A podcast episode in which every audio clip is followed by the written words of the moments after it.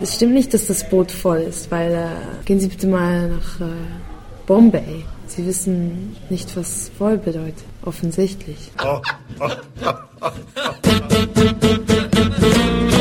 Kultur, Kultur Viertelstunde. Die Podcast-Reihe von www.kulturwoche.at.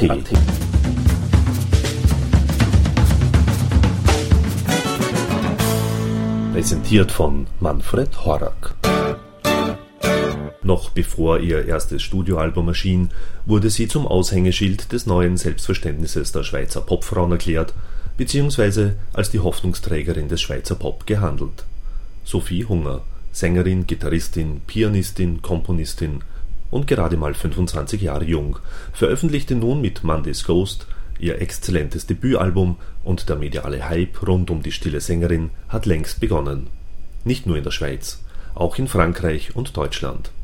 Jetzt ist Österreich an der Reihe. Sophie Hunger war im Februar 2009 auch in Wien und wurde während ihres Konzerts im ausverkauften Porgy und Bess zu Recht heftig bejubelt. Ich traf mich mit Sophie Hunger während ihres Wien-Aufenthalts zu einem Interview, das inhaltlich von der schweizerischen Musikerlegende Mani Matter, den Beat-Poeten Allen Ginsberg und Jack Kerouac bis hin zu den Selbstzweifeln der sympathischen Musikerin führte.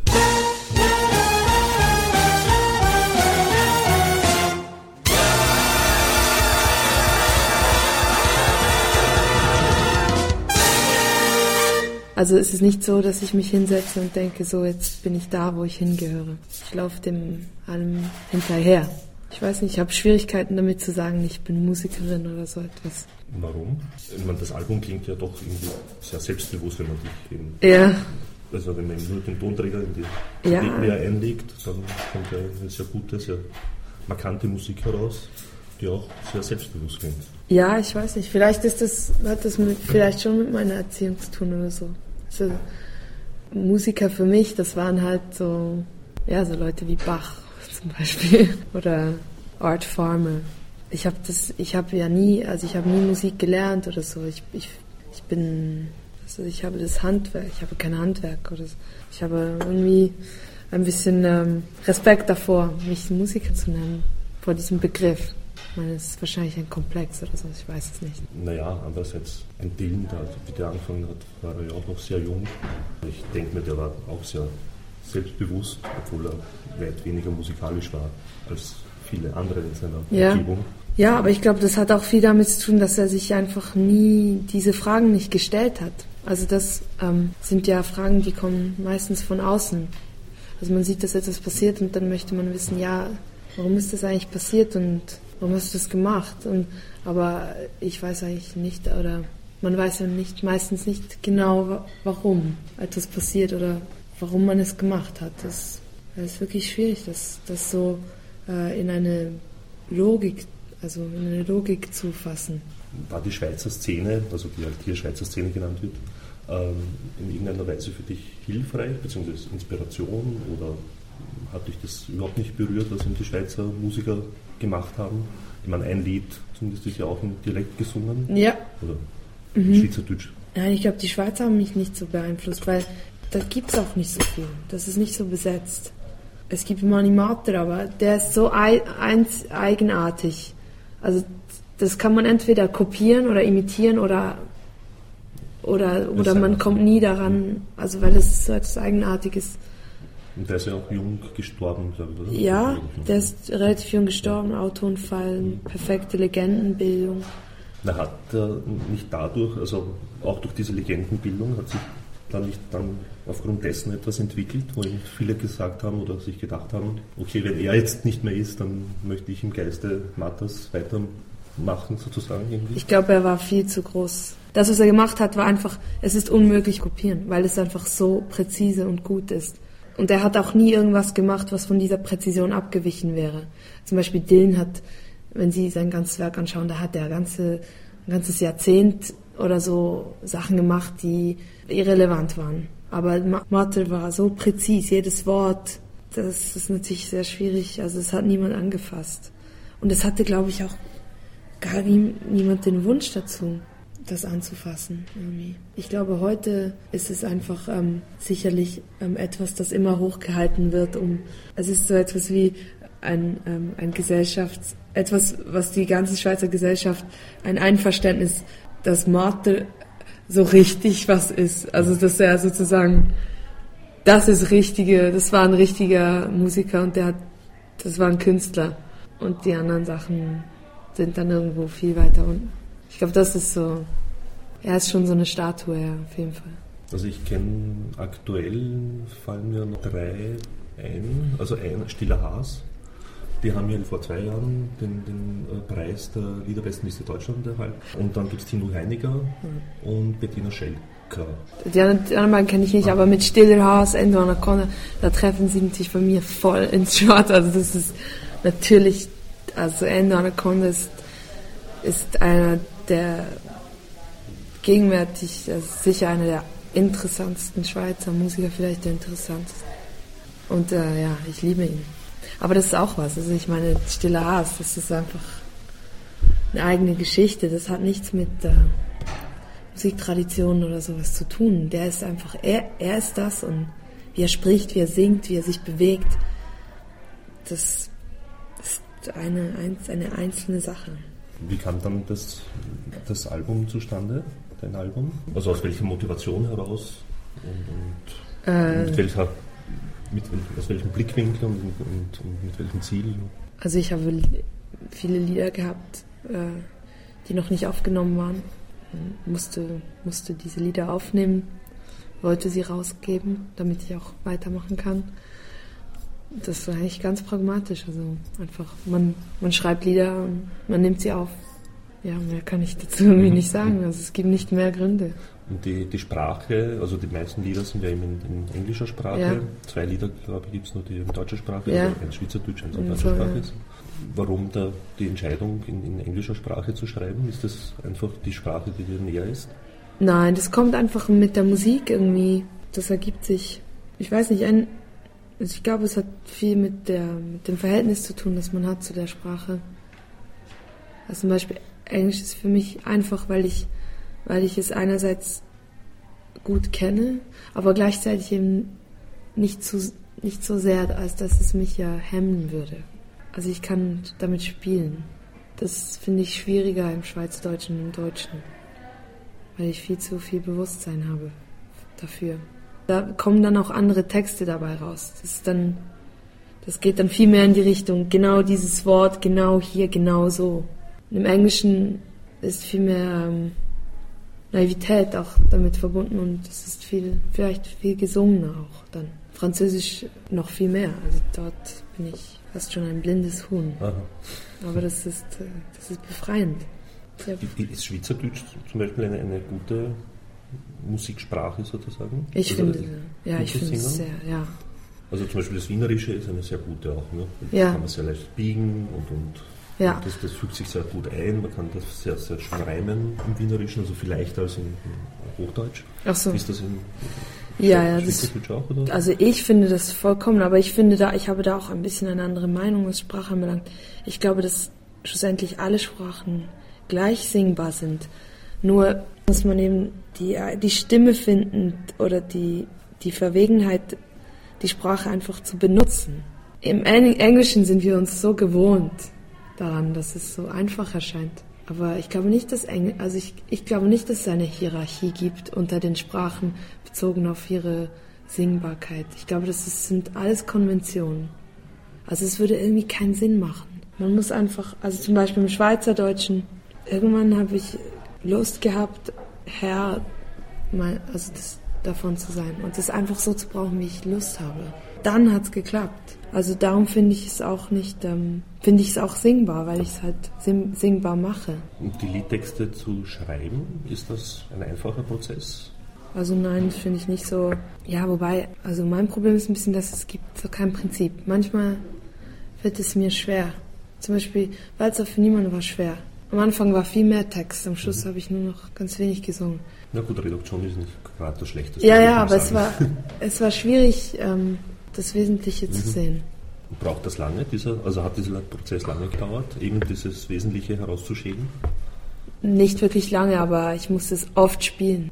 ich musste es oft spielen und es hat nicht von Anfang an Spaß gemacht. Also, Also ich auch live probiert vor Publikum, oder? Nein, nein, Nein. ich für mich einfach. Und dann gibt es eben, dann gibt es Texte, die man hat und dann macht man Musik dazu und dann gibt es aber wiederum, also der beste Fall, glaube ich, ist der, wo alles gleichzeitig entsteht. Wo es einfach so rausfällt. Mhm. Zum Beispiel Sophie Junge Blues. Das habe ich so, das waren so zehn Minuten. Das ist einfach so, ich weiß nicht. Ich habe mir nichts dabei überlegt. Sowas kann, kann ich, ich weiß nicht, ob ich sowas nochmal hinkriege. Also das ist so, ja, es ist immer ein bisschen anders. Ich kann mir gut vorstellen, wenn man es einmal schafft, wird man es sicherlich auch noch öfters schaffen. Ja, Und es vielleicht. wird wahrscheinlich halt irgendwann einmal einfach da sein, Ja. was ja unvermutet ist. Und dieser quasi Stream of Consciousness, ne? Ja. also diese Basis. ja, das war schon so ein bisschen so. Mhm. Hat dich da, also eben, um jetzt bei diesem Begriff zu bleiben, der Ja. ja von aus der Beat-Poetik kommt, aber äh, hat dich so irgendetwas auch beeinflusst zum Beispiel? Also eine Ellen Ginsberg oder ein Kerouac oder Ähm, ich, ja, ich habe die Sachen schon gelesen, so ein bisschen, also nur ein bisschen. Also ich meine, von äh, Ginsberg habe ich Howl gelesen. Ah, Kerouac, ja, das habe ich natürlich auch Also- gelesen, On the Road und so. Das, so Jugendliteratur. Äh, heutzutage vielleicht?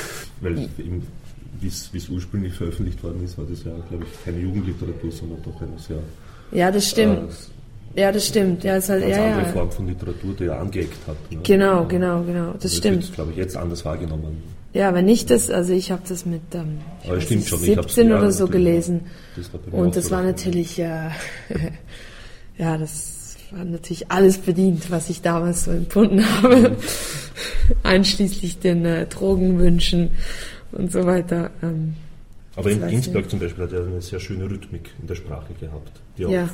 verleitet, also ihn ja auch verleitet hat zu singen. ja, ja. Aber auch, finde ich, glaube ich, andere motiviert hat, Ja, so aber- quasi sein Sprachgefühl aufzunehmen. Also sei es ein Dylan, sei es eine Patti Smith Ja. oder so. Ja, und was mir, was mir bei ihm vor allem gefällt, ist da ähm, seine, es ist so eine komische Mischung aus, äh, er ist exzessiv, also auch fast gewalttätig. Es gibt gewisse Zeilen in Haul, die kann ich fast nicht lesen, die machen mich, also die sind gewalttätig. Und gleichzeitig ist er ähm, sehr bewusst, also es ist auch sehr präzise. Und äh, er hat sich das genau überlegt. Also es ist so eine, wie eine kontrollierte äh, oder eine, eine, eine beherrschte Unkontrollierbarkeit. Also so. Schwierig zu sagen. Aber ich mag das an ihm. Er ist so wild. Ich habe so das Gefühl, so wenn ich das lese, dann möchte ich irgendwie alles so umstellen. Aber gleichzeitig ist es eben Sprache und es ist sehr präzis. Ja, das gefällt mir schon an ihm. Ich weiß nicht, ähm, also ich habe jetzt noch nie an ihn gedacht oder so, wenn ich irgendwas gemacht habe. Vielleicht einmal, also es gibt ein Stück, das heißt, ähm, ich muss kurz überlegen, weil wir spielen es nie, das, äh, ich habe es fast vergessen. Teenage Spirit. Es gibt eine Stelle, aber ich glaube, das war T.S. Eliot oder so, wo er sowas beschrieben hat, wie so die Wände irgendwie zerfließen oder irgend sowas. Das ist mir geblieben und dann habe ich angefangen, diesen Text zu schreiben, in dem sich alles die ganze Zeit verändert. Und äh, ja, und eben der, im Refrain immer der Wunsch, jemand anderer zu sein. Und gleichzeitig aber mit dem Titel zu wissen, dass es äh, dumm ist, so zu denken. Also es ist nein, nicht dumm, aber ja, ein Teenage Spirit. Mhm. Es gibt ja auch eben dezidiert politische Texte auf dem Album. Ja, also das, das wurde zu einem dezidiert politischen Text gemacht. Okay. Ich finde natürlich, dass es, ähm, also dieser Satz, the boat is full, wurde gesagt von einem Politiker. Und ich habe das gehört und ich habe eigentlich das Gegenteil damit machen wollen. Und zwar war ich der Meinung, also als ich das gehört habe, fand ich das äh, sehr frech von ihm, diesen Satz so zu benutzen.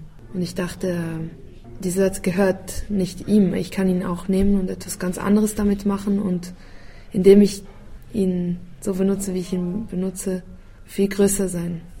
Oder das, was er gesagt hat, äh, zerstören. Und das war eigentlich mein Ansporn. Und das ist eben das, was Sprache kann. Ich habe zum Beispiel, das ist ein, vielleicht was Lustiges, ich habe irgendwann mal so ein Gedicht gelesen. Also es gibt doch diese Figur Ophelia und die ist ja gestorben. Und dann habe ich ein Gedicht gelesen und das hieß irgendwie so, ich weiß nicht mehr, wie sie auf jeden Fall in dem Gedicht ging es darum, dass sie gar nicht gestorben ist, dass sie nämlich wieder aufgestanden ist und dann hat sie das und das gemacht und so. Das ist eben das, was Sprache kann. man kann sie einfach nehmen und etwas Neues daraus machen. Und das ist dann die genauso wahr. Dieser, dieser Satz von dem Politiker war der in der Schweiz bekannt sozusagen? Also ja. hat dafür Aufsehen gesorgt? Ja, weil wissen Sie, dieser Satz ist eben in zweierlei Hinsicht äh, bedeutungsvoll in der Schweiz. Es gab einen Film nach dem Zweiten Weltkrieg, der Bezug nimmt auf den Zweiten Weltkrieg und die Rolle der Schweiz und kritisiert sozusagen die Geschlossenheit der Schweiz. Und dieser Film heißt Das Boot ist voll. Und dieser Politiker hat dann, vor einem Jahr war das ungefähr, in einer Volksabstimmung zur Beschränkung der äh, Asylgesuche und so weiter, ähm, hat er diesen Satz benutzt, um zu sagen, ja, wir können jetzt nicht mehr Leute reinlassen, weil das Boot ist voll. Also es gibt eine gewisse Dramaturgie mhm, in diesem Satz. Mhm. Weil dieser Satz, also da kam zwar in der österreichischen Politik schon lange nicht mehr vor, wie wohl so gehandelt wird, ähm, also schon seit, sehr langer Zeit, aber das war so ein Stehsatz auch bei uns in Österreich, ja. von vielen Politikern, in, in den ebenso 80er Jahren oft wo eben jeder Angst hatte, seinen Reichtum zu verlieren, wenn zu viel rein, ja. zu viele von außen reinkommen und so und um Gottes Willen, wir nehmen uns alles weg ja. und was weiß ich was. Und mittlerweile haben sich sehr viele eigentlich daran gewöhnt, an diesen Zustand. Interessanterweise, wenn das halt, glaube ich, jemand in Österreich sagen wird, wäre es ein kurzer Aufreger, aber nicht mhm. mehr viel mehr. Das hat sich zum nicht gerade Positiven bei uns gewendet, ja. würde ich mal sagen. Ja, ich meine, in diesem Satz steck, steckt ja eigentlich viel. Ich meine, einerseits, also es ist ja ein Bild, und einerseits mhm. sagt es oder nimmt es vorweg, dass es offensichtlich ein Boot gibt und dass dieses Boot voll ist. Ich meine, das ist eine Aussage. Beides ist natürlich völlig unwahr, weil ein Land ist nichts Abgeschlossenes wie ein Boot. Also das Bild ist unpräzise. Die Grenzen und so weiter, das wissen wir alle, das sind ja so abstrakte Dinge. Und dann, wenn sie das mal vergessen und einfach die Metapher zulassen und verstehen wollen, was er damit meint, dann können sie einfach sagen, ja, aber es stimmt nicht, dass das Boot voll ist, weil äh, gehen Sie bitte mal nach äh, Bombay. Sie wissen nicht, was voll bedeutet, offensichtlich. Und dann, ja, dann muss man etwas, dann muss man diesen Satz, äh, mit diesem Satz spielen. Wie nimmt das Publikum in der Schweiz Sätze oder Texte wie dieser auf? Ich weiß es nicht genau. Ich denke, diejenigen, die, äh, die sich von solchen Äußerungen provoziert fühlen, so wie ich, die werden, die werden sich darüber freuen. Und diejenigen, die solche Sätze, an solche Sätze glauben, die werden sich äh, nicht interessieren für mich. Ich glaube, viel passieren wird damit nichts. Deswegen versuche ich es irgendwie eine, eine sprachliche Spielerei daraus zu machen als irgendwie politische Aussagen oder so zu machen. Ich möchte niemandem etwas sagen damit, etwas Bestimmtes. Möchte eigentlich nur zeigen, dass es Luft ist. Ist es so im Wesentlichen eben das, ähm, das, das Ziel von dir als Musikerin? Einfach eben, es klingt so nach Bestandsaufnahme aufzuzeigen also eine Bestandsaufnahme wiederzugeben? Ähm, ich so, weiß oder? nicht, ich glaube nicht, dass es mein Ziel ist, mhm. aber ich stelle fest, dass ich das irgendwie mache. Also oder bin sehr natürlich, wovon soll ich denn sonst beeinflusst sein als von meiner unmittelbaren Umgebung? Mhm. Ich, ich, ich, ich benutze die Gegenstände, die um mich herum liegen. Mhm. Und das sind halt jetzt diese Sachen. Das ist ja auch ein Stil, den ja auch Van Dielen früher gemacht hat, ne? Zeitung gelesen und aus. Ach so, okay, ja, stimmt. Oder eben auch sicherlich alte. Ja, das stimmt. Das stimmt, ja. Ja, vielleicht ist es so etwas wie äh, eine kreative Faulheit. Na, glaube ich nicht. Das ist ein interessanter Zugang, der lange Zeit, glaube ich, eigentlich eher vernachlässigt wurde, aber bei manchen wieder angewendet wird. Also mir fällt diesbezüglich ein, ein Musiker aus Deutschland ein, der Reinhard Grebe, den kenne ich nicht. Gehört hast, der auch im Aussagen von Politikern oder von irgendjemandem äh, aus der bekannten Öffentlichkeit hernimmt, in deutscher Sprache. Ja. Also der nimmt auch wirklich zeitaktuelle Themen auf, einzelne Sätze, die halt von der Innenministerin aus Deutschland getroffen wurden, das halt, ja, über wie viele Kinder Akademikerinnen haben müssen oder sollen okay. zum Beispiel, also irgendwie so dämliche Sätze ja, von Politikern ja. halt, ne? und macht es halt zu eher humorvollen Liedern, ja. aber halt doch sehr kritischen letzten Endes. Halt. Also der agiert auch ähnlich zumindest einmal so. Ähm, dieses eine Album jetzt ist ja eigentlich schon letztes Jahr veröffentlicht worden, oder? Ja, in der ja, Schweiz in im Schweiz. Oktober, ja. Und jetzt aber am Anfang Februar in, äh, in Frankreich. Und also das, Frankreich ist ein bisschen mein zweites Zuhause. Ist das einfach dort, ähm, als Musikerin zu bestehen? Oder Fuß zu fassen, besser gesagt? Also mir wurde es jetzt sehr einfach gemacht. Ich weiß natürlich, ich kenne ja nur meine Realität. Also was in Frankreich natürlich offensichtlich ist, ist einfach die staatliche Kultur, ja die Quote, die also die Hälfte des Radios muss französisch sein in jedem, in jedem Club hat es ungefähr sechs Techniker, die einfach angestellt sind, die man nicht entlassen kann. Die haben gar nichts zu tun, aber die sind nun mal diese Stellen gibt, weil man die, weil man will, dass so und so viele kulturelle Stellen geschaffen werden und so weiter. Also es ist unglaublich, was da staatlich verlangt wird. Also das hat überhaupt nichts mit der Marktwirtschaft zu tun. Mhm. Also auf eine gewisse Art ist das äh, natürlich äh, das paradiesische Verhältnis. In der Schweiz ist das äh, also natürlich nicht so wie in Frankreich. Also was wir auch haben, sind diese Kult also diese Kultur, also die Gelder. Die Schweiz hat, glaube ich, sehr sehr viele sehr gute Jazz- und Klassikmusiker, sehr gute Schulen und so weiter. Mhm. Ich glaube, da wird wahrscheinlich schon viel unterstützt. Und im Radio wird es auch gespielt, Musik aus der Schweiz? Nein, das nicht so sehr. Aber da, das, das Deutsch-Schweizer Radiosegment funktioniert wie in Deutschland. Das ist so Hitradio nach diesen Umfragen, die am Telefon geführt. Also das ist eigentlich sehr untransparent. Weil Österreich zum Beispiel liegt an vorletzter Stelle weltweit oder an drittletzter, irgendwie so. In Bezug auf Nur die Venezuela, und Neuseeland haben, spielen noch weniger Musik eigene Musik. eigene Musik. Österreich hat ist im einstelligen Prozentbereich. Ne? Ah, das ist interessant. Das ist ganz, ganz schlimm. Also auch hat sich rückentwickelt. Ne? Das war mhm. mal besser. Ich glaube nicht, dass es besser ist in der Schweiz. Aber es ist sehr schwierig für mich, ähm, diesen Dingen viel Aufmerksamkeit zu schenken, weil ich sonst ähm, das Wesentliche verliere. Also ich, Musik ist irgendwie hier und diese Fragen bezüglich der Betreibung von Musik oder Verwertung von Musik und so weiter. Ich habe immer das Gefühl, es ist problematisch für mich da, mich da einzumischen oder auch überhaupt mir da zu viel dazu zu überlegen, weil ich dann irgendwie, also das vielleicht verletze, was ich eigentlich mache. Aber es ist natürlich schon wichtig, dass sich jemand darum kümmert. Weil, also was man schon feststellen kann, ist, dass es, äh, also gerade in Deutschland zum Beispiel, so eine Einschränkung, also das, was man hört im Fernsehen und im Radio, ich kann gar nicht glauben, dass das alles, was Deutschland zustande gebracht hat. Natürlich nicht, natürlich gibt's die Musiker und die Bands, die interessante Sachen machen ich habe keine Chance, auf die zu treffen. Das finde ich, also Deutschland finde ich wirklich, ja, das beeindruckt mich, wie einseitig mhm. diese Szene geworden ist. Die einzigen, die mir in den Sinn kommen, sind Leute, die ich seit 30 Jahren mit Grönemeyer und, mhm. und Udo Lindenberg, aber das sind ja jetzt alte Männer, wo sind die ganzen drei Generationen nach ihnen? Thank you and good night.